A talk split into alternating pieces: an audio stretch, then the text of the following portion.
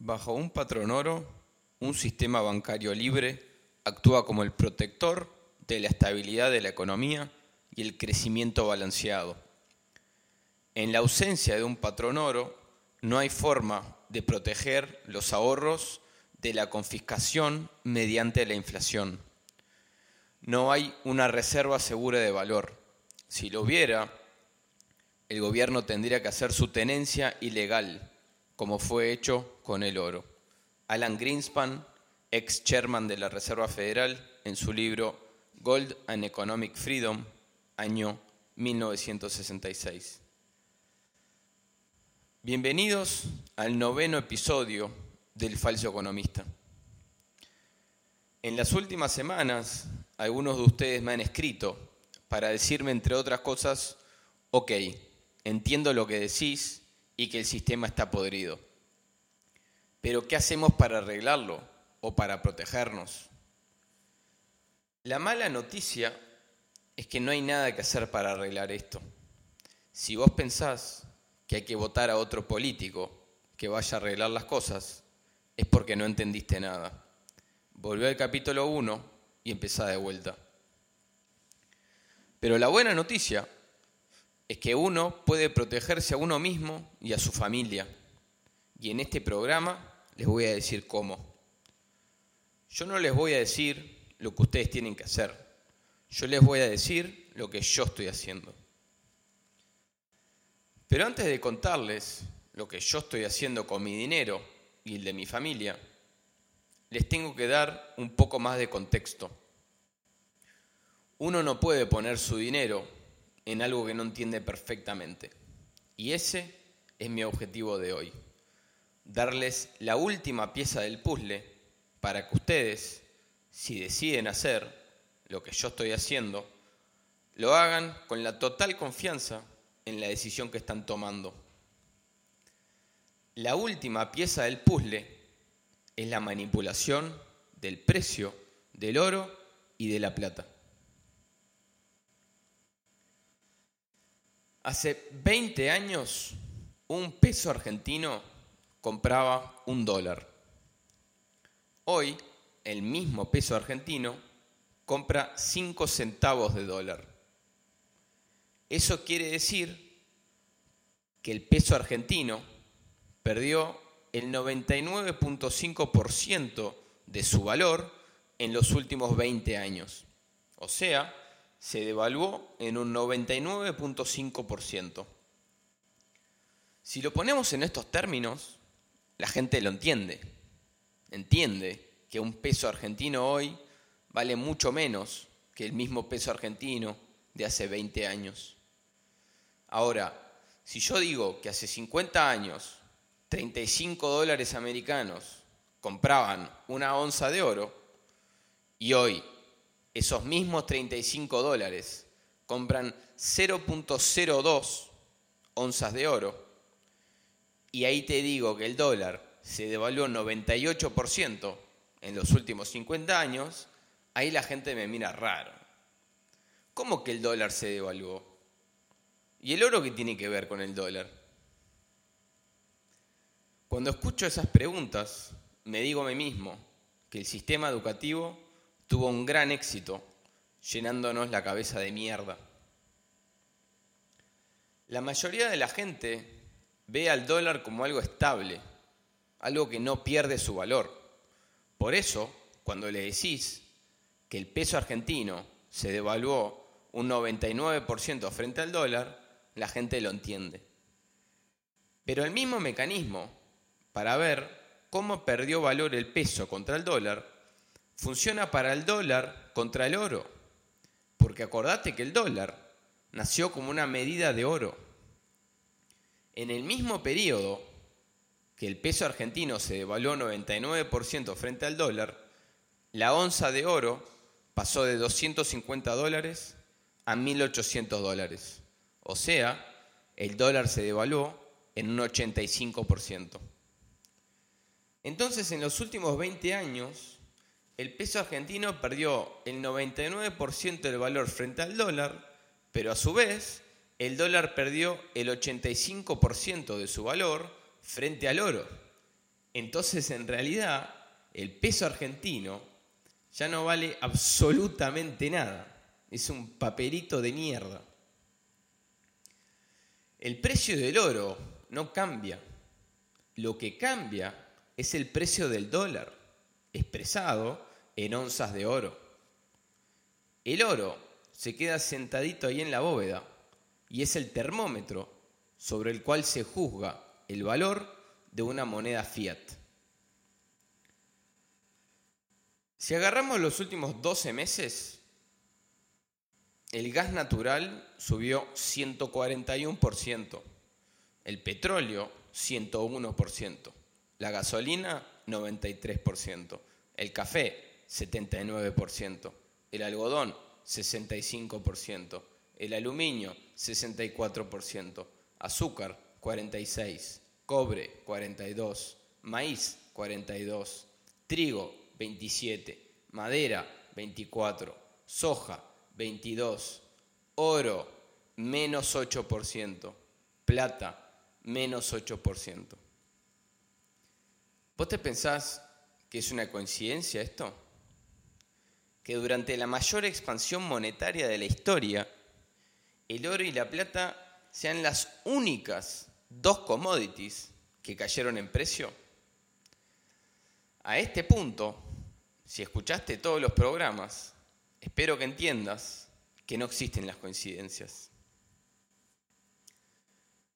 Ahora, la pregunta es ¿por qué? ¿Por qué la gente que está en el poder no quiere que el precio del oro y la plata suban? Lo primero que hay que entender es que el oro y la plata son metales monetarios. Eso quiere decir que una de sus aplicaciones en el mundo real es su capacidad de ser utilizado como dinero, además de sus aplicaciones industriales. ¿Por qué se utilizan como dinero? Porque cumplen con determinadas características que ningún otro commodity en el mundo cumple. El oro y la plata se vienen usando como dinero hace 5.000 años. ¿Por qué le decimos plata al dinero? ¿Te pensás que es una coincidencia? Hay otros 13 idiomas en los cuales dinero y plata son la misma palabra. Por ejemplo, el hebreo. Kesef es dinero y plata al mismo tiempo. La manipulación del precio de la plata tiene por lo menos 170 años. En la década de 1850, los ingleses le estaban pagando en plata a los chinos a cambio del té para mantener a su clase obrera despierta mientras trabajaban en las fábricas durante la Revolución Industrial. Cuando las autoridades inglesas vieron que la plata se le que la plata se le estaba yendo del país, ¿qué hicieron? Introdujeron el opio a China para drogar a la población y entonces la plata que tenían los chinos a cambio del té volvía a Inglaterra a cambio del opio. Y así nació la organización criminal que hoy conocemos como HSBC, HSBC, Hong Kong Shanghai Banking Corporation, en 1865. Fue fundado para lavar el dinero de la droga y devolverle la plata a los ingleses. Así que esto no empezó ayer.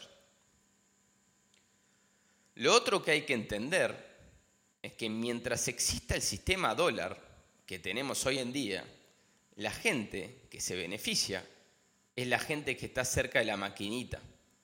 Porque como ya lo expliqué en programas anteriores, son los que reciben el dinero primero y se benefician a cuestas de todos nosotros. Por lo tanto, ellos van a hacer lo imposible para perpetuar este sistema, cueste lo que cueste. Como dijo Henry Kissinger, lo ilegal lo hacemos enseguida, lo inconstitucional demora un poquito más. ¿Y este sistema dólar cuándo o cómo se termina? Este sistema dólar o petrodólar, como quieran llamarlo, se termina cuando el mundo le pierde la confianza al dólar. Esto es un juego de confianza. ¿Qué quiere decir eso?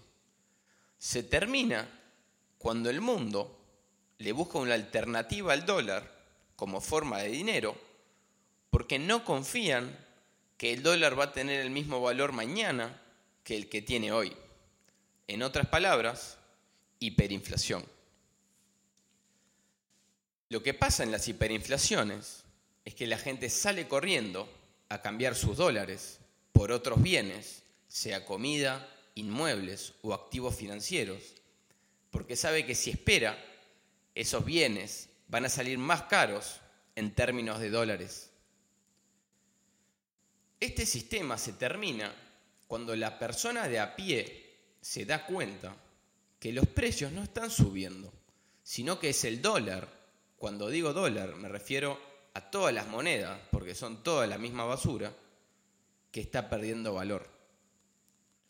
No es el precio que sube, sino es la moneda que baja. Eso lo estamos viendo todos en el supermercado, ¿no? Pero ¿cómo se refleja eso en los activos financieros? A mí me da gracia porque la gente entiende que cuando suben los precios en el supermercado, eso es inflación. Pero cuando el S&P 500 o el Dow Jones se duplica en 12 meses, ¿sabes cómo le llaman a eso? Crecimiento económico. Cuando sube el precio del café, por ejemplo, a ellos no les importa, porque eso solamente le afecta a la gente común. No es una amenaza a su dólar ni a su sistema. Pero cuando sube el precio del oro o de la plata, ah, ahí sí se asustan. Porque eso quiere decir que la gente está eligiendo guardar sus ahorros en una forma alternativa de dinero, que es el oro o la plata. Y eso quiere decir que el mercado les está sacando el poder de la maquinita. Si la gente empieza a transaccionar en monedas que ellos no imprimen, su posición de privilegio se termina. Cuando la bolsa sube, la gente entra porque quiere ganar más plata. Pero cuando el oro, pero cuando el oro o la plata suben descontroladamente, la gente compra no porque quiere ganar dinero, sino porque no quiere perder lo que tiene. Por eso dicen que no hay un bull market como un bull market del oro, porque la psicología es otra. La gente no se pelea por ganar más, se pelean por no perder. Ahora, ¿cómo hacen para manipular, para manipular el precio de un activo a la baja? Es lo contrario del petróleo. En el petróleo, lo que ellos hacen es incrementar la demanda y reducir la oferta. Con el oro y la plata, lo que hacen es reducir la demanda y aumentar la oferta. Cuando sos el dueño del mundo, eso es muy simple de hacer. Primero vamos a enfocarnos en la demanda. ¿Cómo hacen para reducir la demanda? Acá hay dos mecanismos. El primero, a través del sistema educativo y de los noticieros. Cuando yo les mencioné el oro a mis profesores del MBA, inmediatamente me llamaron Goldbug, que es un término derogatorio para la gente que tiene o que le gusta el oro. Me trataron de loco y que yo no entendía lo que estaba hablando. Inclusive tergiversaban mis palabras para hacer creer a la clase que yo estaba diciendo algo que en realidad no estaba diciendo. Ninguno de mis profesores sabía la historia del oro y ni siquiera sabían lo que en realidad representa el oro. Los dos me dijeron que el oro es un commodity más y que es una inversión de mucho riesgo y muy volátil. Queríamos profesores de universidad que no entienden lo que es el oro no entienden que el oro es dinero. Cada vez que menciono el oro, la gente me dice que el oro es aburrido, que no tiene retornos y que no sirve para nada. ¿Ustedes se piensan que la gente que me dice esto estudió la historia del oro? Obviamente no. Simplemente están repitiendo los que escucharon en la universidad o en el informativo. Y así se reduce la demanda por oro. Obviamente no saben que si tomamos este milenio, el oro le ganó a la bolsa.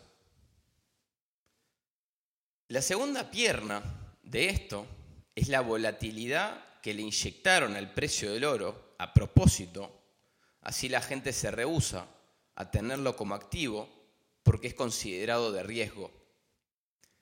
Les voy a leer de un documento público del gobierno americano de cuando crearon el mercado de futuros del oro en 1975. The futures market would be of significant proportion and physical trading would be minuscule in comparison. Large volume futures dealing would create a highly volatile market. In turn, the volatile price movements would diminish the initial demand for physical holding and most likely negate long-term hoarding by US citizens. En español, el mercado de futuros sería de una proporción significativa y el mercado físico, en comparación, sería minúsculo. Grandes volúmenes de transacciones de futuros crearán un mercado altamente volátil a su vez, la volatilidad del precio disminuirá la demanda inicial por la tenencia de oro físico y probablemente negará la acumulación de oro a largo plazo por parte de los ciudadanos americanos. A través de la manipulación del precio por medio de la creación de contratos futuros de oro y plata, el gobierno americano conscientemente hizo un esfuerzo para que vos no guardes oro sino que guardes dólares. Acordate que estoy hablando del año 75, tres años después de que legalizaran la tenencia de oro por parte de los ciudadanos, después de 39 años. ¿Por qué no quieren que tengas oro? ¿Por qué quieren que tengas dólares o que pongas tu dinero en el stock market? Son preguntas que uno se debería hacer, o no, como quieras. Por el otro lado, tenemos la oferta. ¿Cómo hacen para aumentar la oferta de oro y plata? En teoría, deberían sacar más oro y plata de la tierra, ¿verdad? Pero como vivimos gobernados por criminales, ellos no hacen eso. Para aumentar la oferta, simplemente aumentan la oferta, pero no de metal, sino de papeles que, supuestamente tienen metal por detrás. O sea, agarran un papel y escriben, contrato por 5.000 onzas de plata a entregar en julio del 2022. Y una que pasa cuando llega julio del 2022 y vos querés recibir el metal. Primero te dicen que ellos te compran el contrato de vuelta, después te demoran a responder y te dicen que en realidad no era tan así, y cuando te cansás de esperar, simplemente aceptás el cash y se terminó. Y acordate que ellos tienen cash infinito. La producción anual de plata son alrededor de 800 millones de onzas. Hay días que se transaccionan 600 millones de onzas. ¿Vos de verdad pensás que hay gente que vende 600 millones de onzas de plata física en un día? Por supuesto que no. Eso es plata falsa, plata que ellos inventan para inundar el mercado y así disminuir el precio. Esa es la ventaja de dominar el mundo, que vos haces lo que querés y no te pasa nada. Cuando uno tiene una posición y quiere salir de ella, lo hace de a poquito y cuando el mercado está muy líquido, para no tirar el precio muy abajo y perder dinero.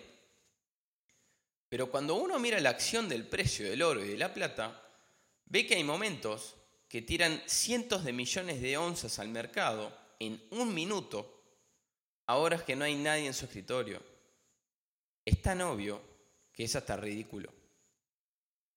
Ellos lograron algo increíble, que el precio del activo físico sea controlado por el precio de su derivada. Por ejemplo, la derivada de una opción de Apple, un call o un put, que es una apuesta al precio de la acción de Apple, obviamente deriva su valor del precio de la acción de Apple. Pero en el oro y la plata es al revés. El activo físico deriva su valor de, la derivada, que es el contrato futuro de oro o de plata. Por eso yo digo que vivimos en el mundo del revés. Una vez explicada la última pieza del puzzle, les voy a contar lo que yo hago con mi dinero. Obviamente no con todo, pero con una buena parte. Yo compro plata física, porque está mucha más barata que el oro, y lo guardo afuera del sistema bancario. La segunda parte es igual de importante que la primera. Si compras oro o plata física a través del banco, es como si no hubieras hecho nada. Es más, les diste munición a estos hijos de puta para que sigan controlando el precio. Lo mismo con los ETFs como GLD o SLB. Estafas, los dos. Ustedes no tienen que hacer esto, comprar oro, comprar plata. Pueden hacer lo que quieran.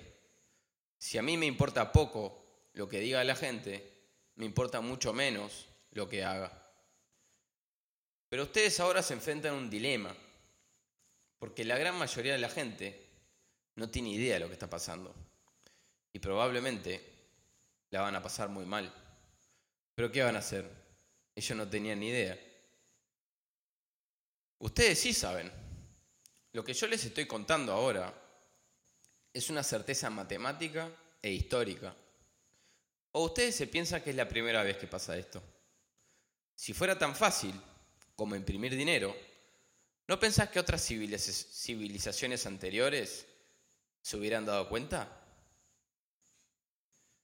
Yo no te puedo decir cuándo, nadie puede.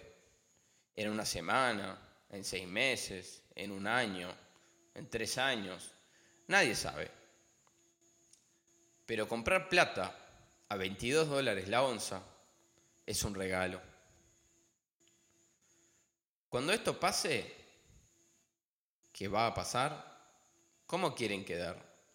¿Como el que sabía y no dijo nada? ¿O como el que salvó a su familia de la miseria? ¿O por lo menos lo intentó y duerme con la conciencia tranquila? La mejor forma de comprarlo y guardarlo es a través de Kinesis. En la descripción del podcast voy a poner un link a un video que yo hice explicando lo que es kinesis. Si deciden hacerlo, me pueden escribir por Instagram y yo les mando un paso a paso detallado de cómo hay que hacer. Lo que está pasando es tan grande que va a tomar a todo el mundo por sorpresa.